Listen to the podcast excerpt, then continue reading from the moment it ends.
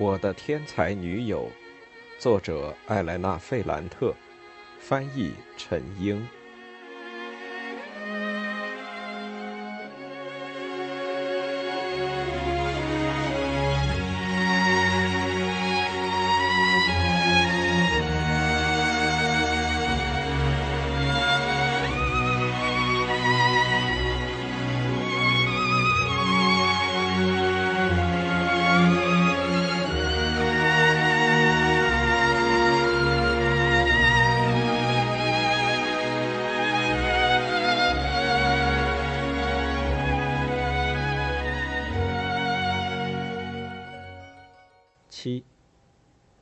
照莉拉的哥哥李诺的说法，莉拉大概是在三岁时，看着他的识字课本上的图片和字母，学会了读书。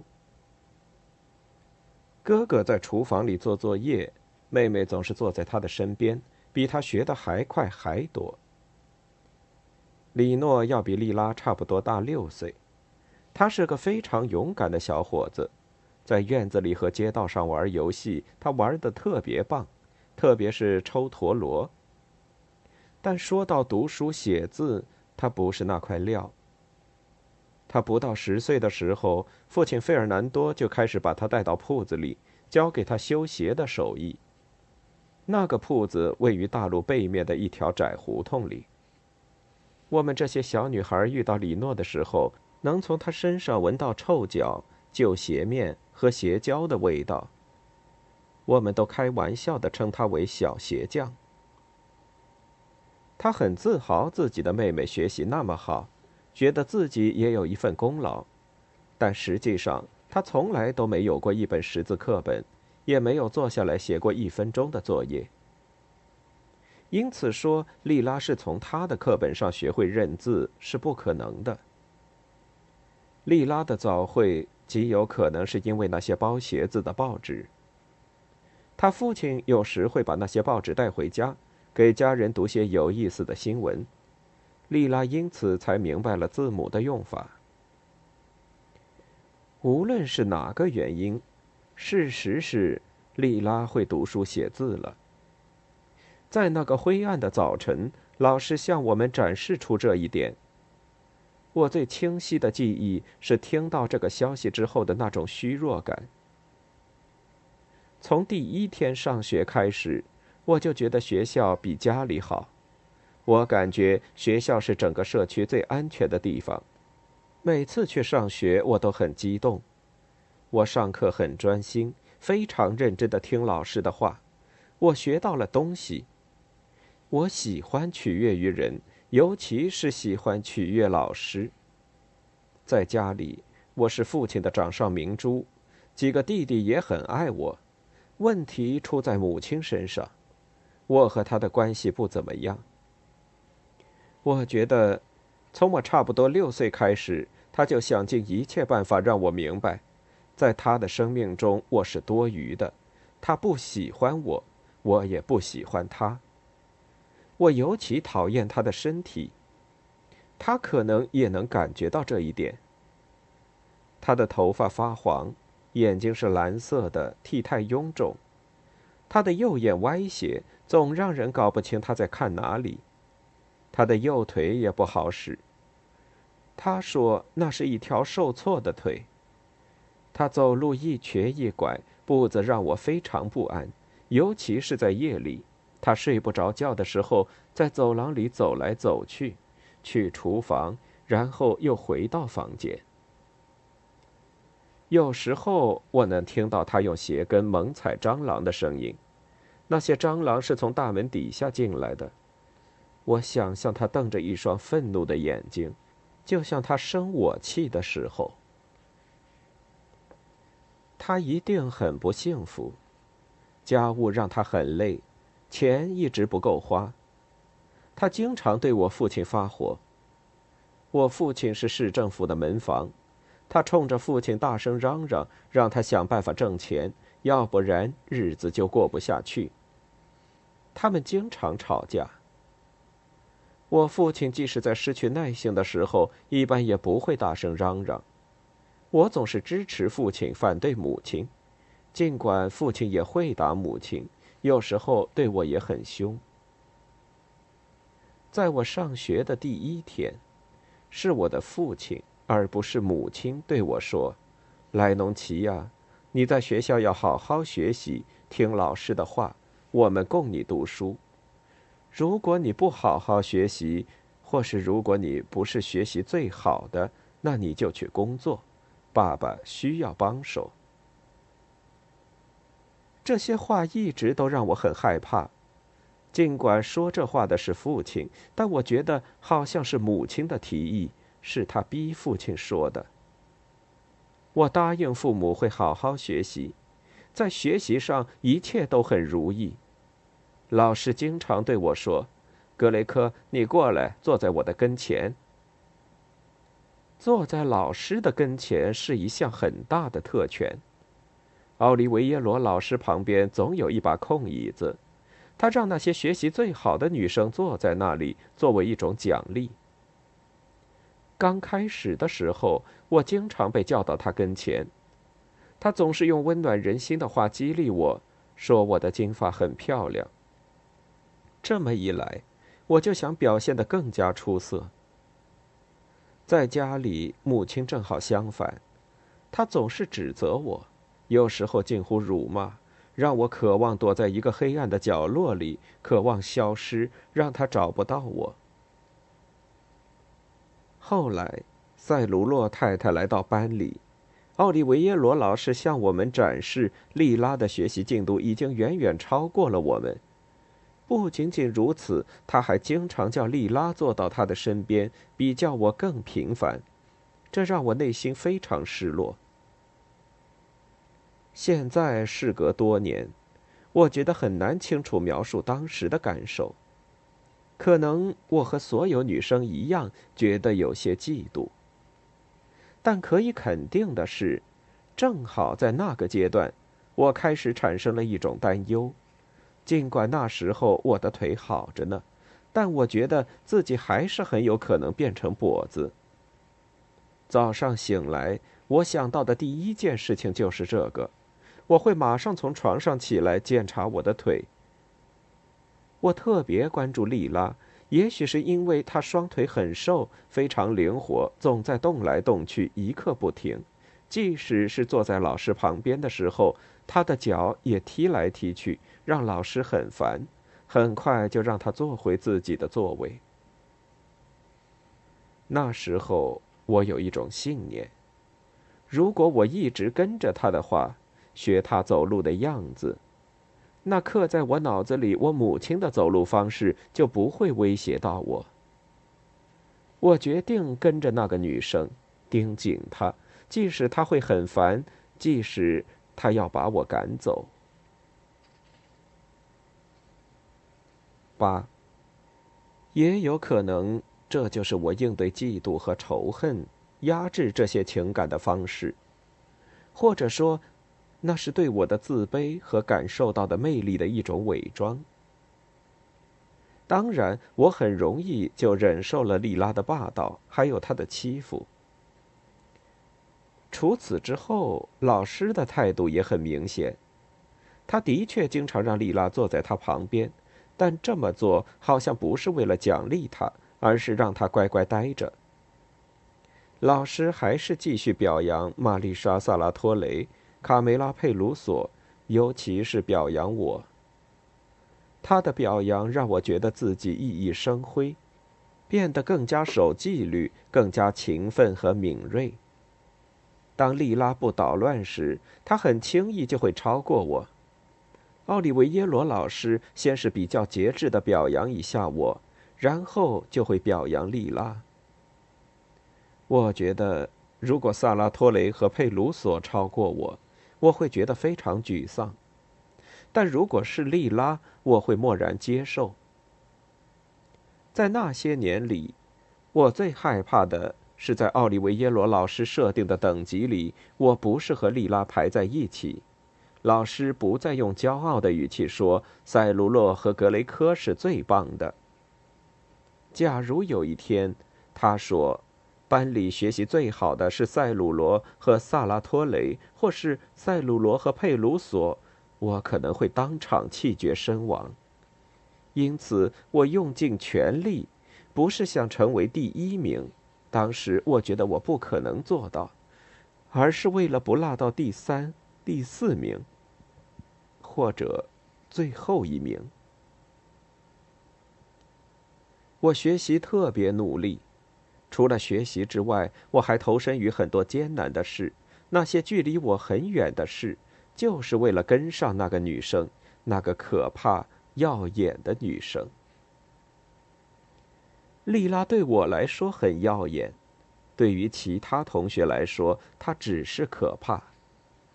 从小学一年级到五年级，因为校长的缘故，也因为奥利维耶罗老师，利拉是整个学校甚至整个城区最遭人恨的学生。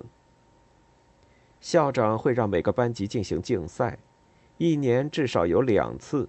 这样就能选出那些最出色的学生，还有最厉害的老师。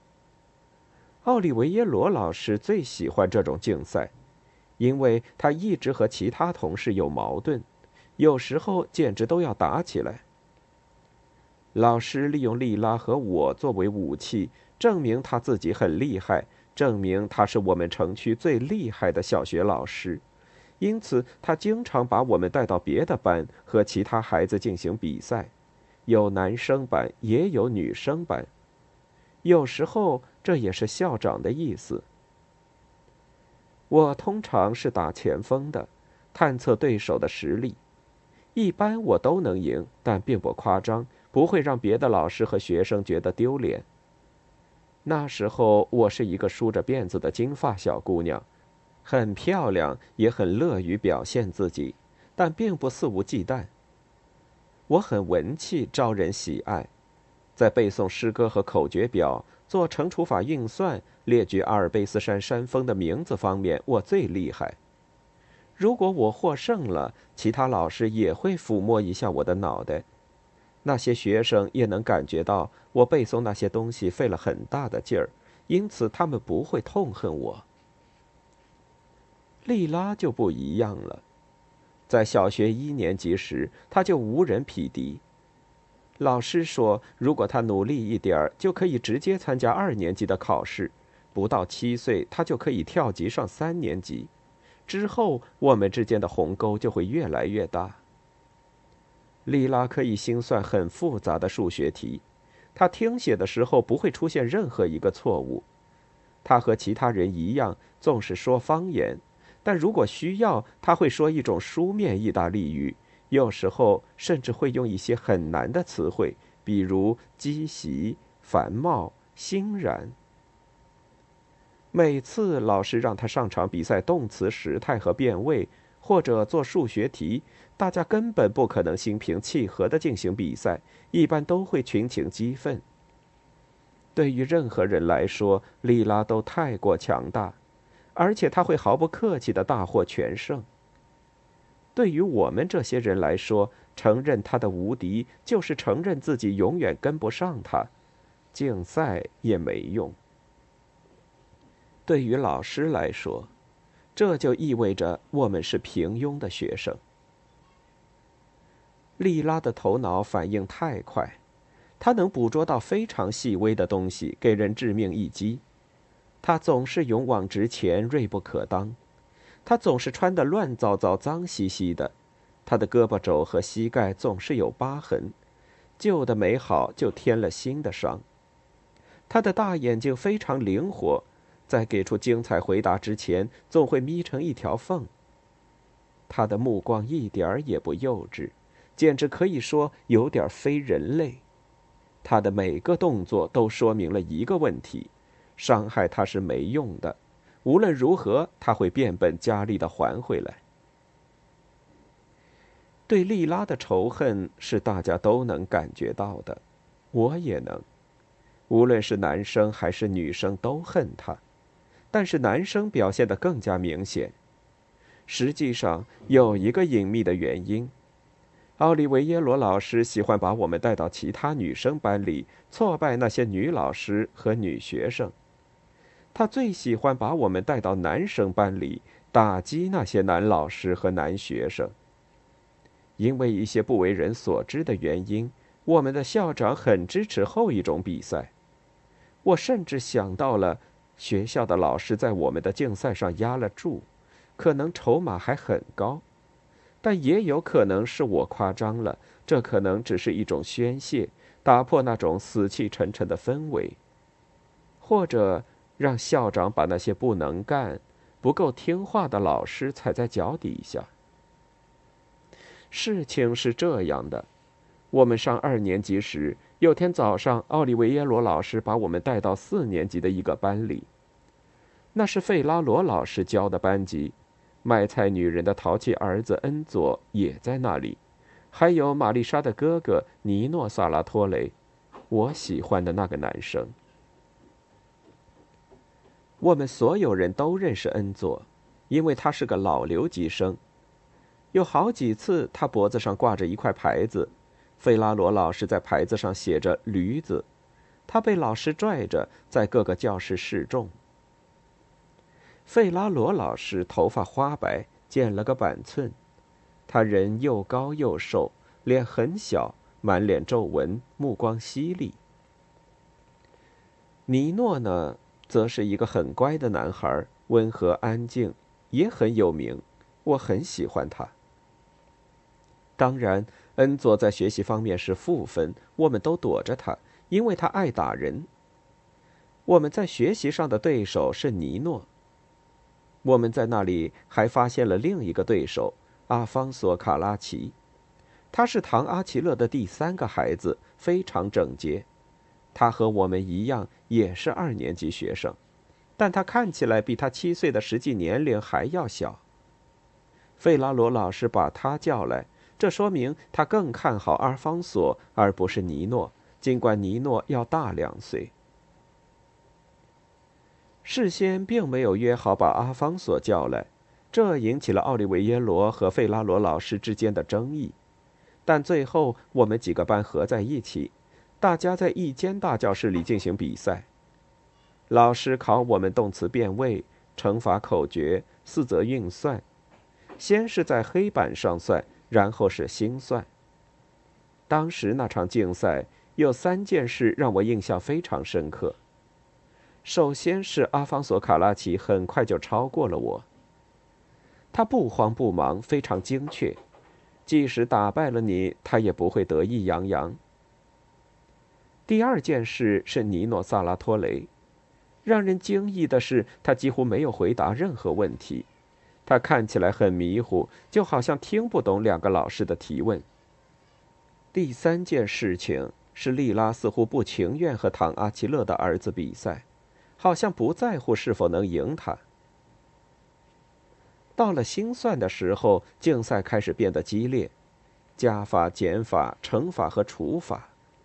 尽管莉拉不是很积极，有时候她不回答，就好像没听到问题，但阿方索开始出错，尤其是乘法和除法。这么一来，如果唐·阿奇勒的儿子输了，那莉拉也不怎么样，他们基本上是平局。但这时候出现了一个意外。有两次，莉拉不回答，或者阿方索算错了，大家都能听到恩佐斯坎诺充满鄙视的声音。他坐在教室的后面，喊出了正确的答案。这让老师、学生、校长、莉拉和我都很惊异。一个像恩佐这么懒惰、资质一般，还爱耍流氓的学生，他的心算怎么可能比我、阿方索还有尼诺都要厉害呢？忽然间，莉拉好像醒了过来，阿方索很快就出局了。在老师赞许的目光下，莉拉和恩佐开始了单打独斗。恩佐和莉拉两人一直不分胜负，比分胶着良久。忽然间，校长直接越过老师，把卖菜女人的儿子叫到了黑板前，让他站在莉拉的旁边。恩佐对着他的几个喽啰干笑了一声。有些紧张，他来到黑板前，站在莉拉的对面，阴着脸，很不自在。他和莉拉比的还是心算，难度越来越高。恩佐用方言说出答案，就好像不是置身教室，而是在街上。老师会纠正他的说法，但答案总是对的。恩佐好像胜利在望，他非常自豪，好像也惊异于自己的能力。后来他开始失手，莉拉在最后关头好像彻底清醒，他眯起眼睛，非常坚定，回答准确。恩佐最后输了。但他不认输，开始骂人，喊着很多脏话。老师让他去黑板后面跪着，但他不愿意。老师用教鞭敲他的脑袋，拽他的耳朵，把他拉到了处罚学生的角落。学校的一天就这样结束了。从那时起，那伙男生开始向我们扔石头。九，那天早上。他和恩佐之间的较量，在我们漫长的故事中是一件非常重要的事情。从那时起，莉拉就表现出一些很难描述的态度。比如说，我清楚的看到，莉拉可以自己控制才能的使用，她就是这么对待唐阿奇勒的儿子的。她不仅不想战胜他，还算计好了沉默和回答的时机，让自己不被他打败。那时候我们还不是朋友，我不能问他为什么要这么做，实际上根本就不需要，原因我都可以猜出来。他像我一样，他也知道不仅仅不能得罪唐阿奇勒，甚至也不能得罪他的家人。事情就是这样，我们不知道那种夹杂着害怕、仇恨和顺从的情绪是从哪里来的。那是我们的父母对待卡拉奇家人的态度，这种情绪也传递到我们身上。这种感觉很明确，就像这个街区的灰白色房子、楼梯间传出的悲惨气味，还有街上的灰尘一样具体。尼诺·萨拉托雷没有回答问题，极有可能是为了让阿方索更好的表现自己。他只回答了很少几个问题。他那么英俊，头发梳得整整齐齐，睫毛很长，瘦弱而紧张。最后，他彻底不回答问题了。为了继续爱他，我愿意认为事情就是这样，但我内心深处还是有些怀疑。他选择闭口不言，就像莉拉一样吗？我不是很肯定。我输了，因为阿方索的确比我厉害。利拉本可以很快打败他的，但他选择打了个平手。尼诺是什么原因呢？我感觉有些混乱，甚至有些痛苦。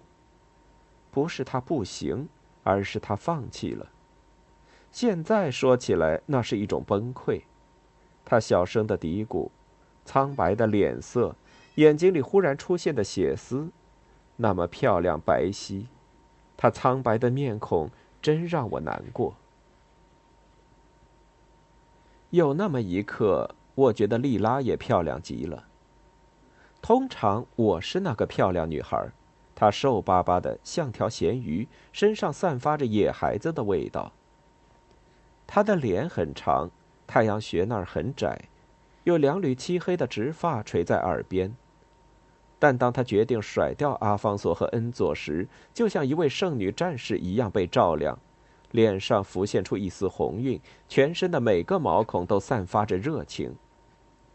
我第一次想到，莉拉比我漂亮，我什么都比不上她。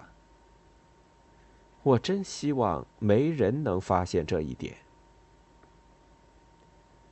但那个早上最重要的发现。是我们逃避危险的方式，逃避那些我们无法掌控、真实存在的危险。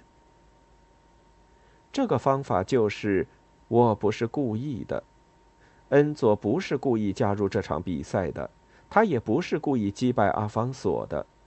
莉拉有意击败恩佐，但他无意让阿方索出局，也不是故意让他丢脸。那只是必要的一步。这么做的缘由是我们确信要事先规划好自己的行动，知道自己在做什么，这样就能预测后果。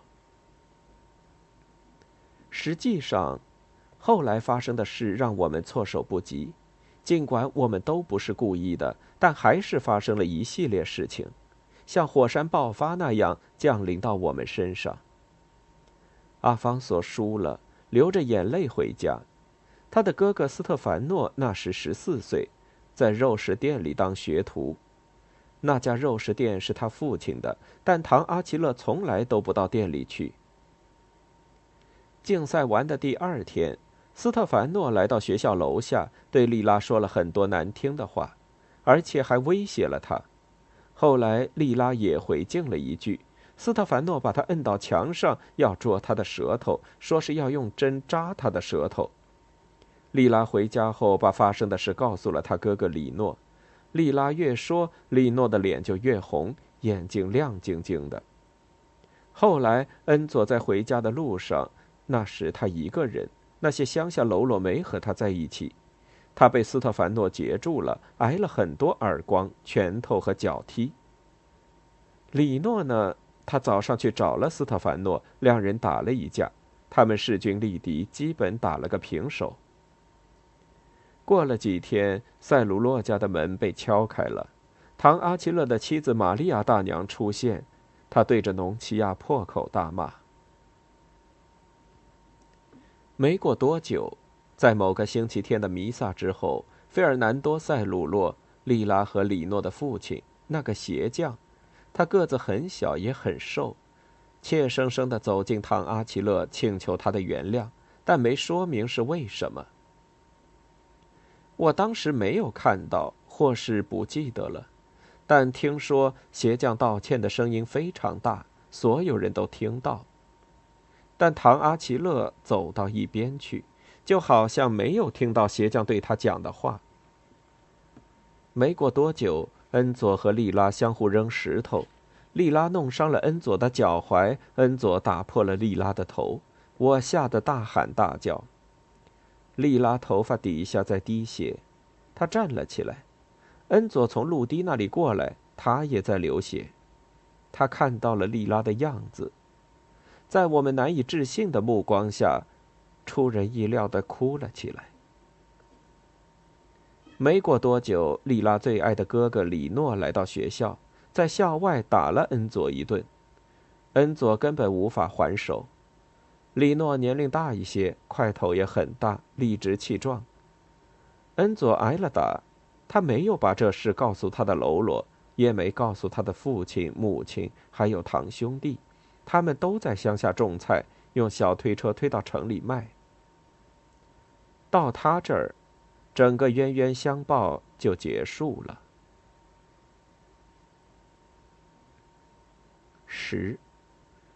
头被打破之后，莉拉头上包着绷带，很骄傲的出去。若有人问他，他就会把绷带解开，给别人看那道黑色的伤疤。伤疤边缘有些发红，从发际线那里伸出来。最后，他把这件事忘了。如果有人盯着他看，看留在皮肤上的那道白色伤疤，他会恶狠狠地做个手势，意思是说：“看什么看，关你屁事。”他对我什么也没说，也从来没有感谢过我给他递石头，用围裙边儿给他擦流出来的血。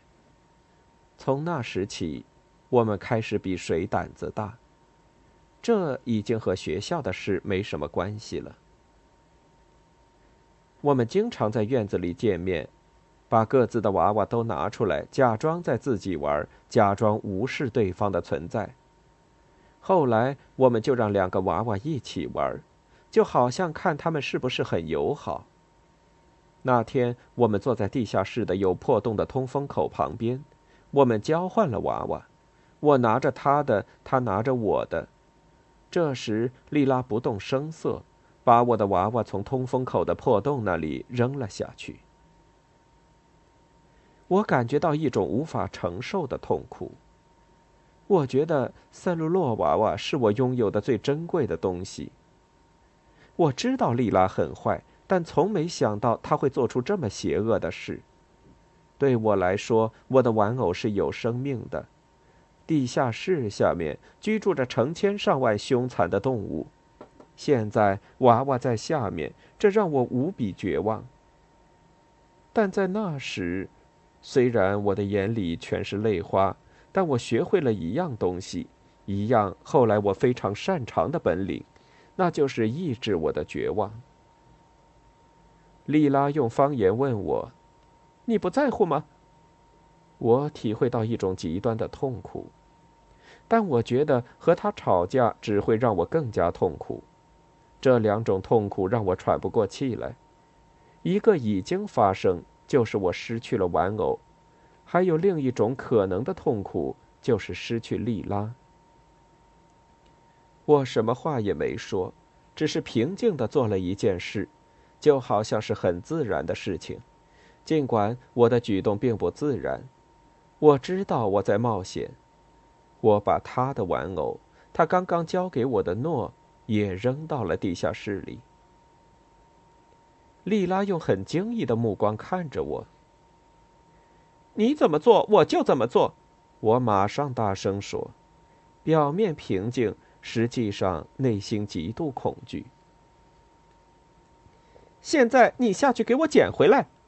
如果你把我的娃娃也捡回来，我们一起下去了。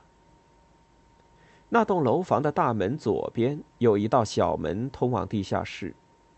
我们知道那道小门，那道门很破败，其中一扇只有一个荷叶支撑着，门上有一根链条把两扇门锁在一起，门缝很宽，随便一个孩子都可以挤进去。我们就是这么做的。我们心怀恐惧，把门推开到我们能进去的宽度。我们的身体瘦小灵活。从门缝溜进了地下室。莉拉先进去，然后是我。我们进去之后，下了五个石头台阶，进到一个潮湿的地方。路面的高度有一个很小的孔，有光透进来，但地下室里依然非常幽暗。我很害怕，想紧跟莉拉。但她好像很愤怒，一门心思的找她的玩偶。我们跌跌撞撞的向前，我听到脚底下发出吱吱嘎嘎的声音，那是玻璃、石子还有虫子发出的声音。周围有一些东西，不知是什么，黑的、圆的、方的，有的是尖的。从窗口透进来的光，有时会落在一些物体上。我看到破椅子、台灯支架、水果箱子、衣柜的架子和废铁。有一样让我非常害怕的东西，看起来像是一张软塌塌的脸，上面有两个巨大的玻璃眼睛，下巴那里有一个盒子一样的东西。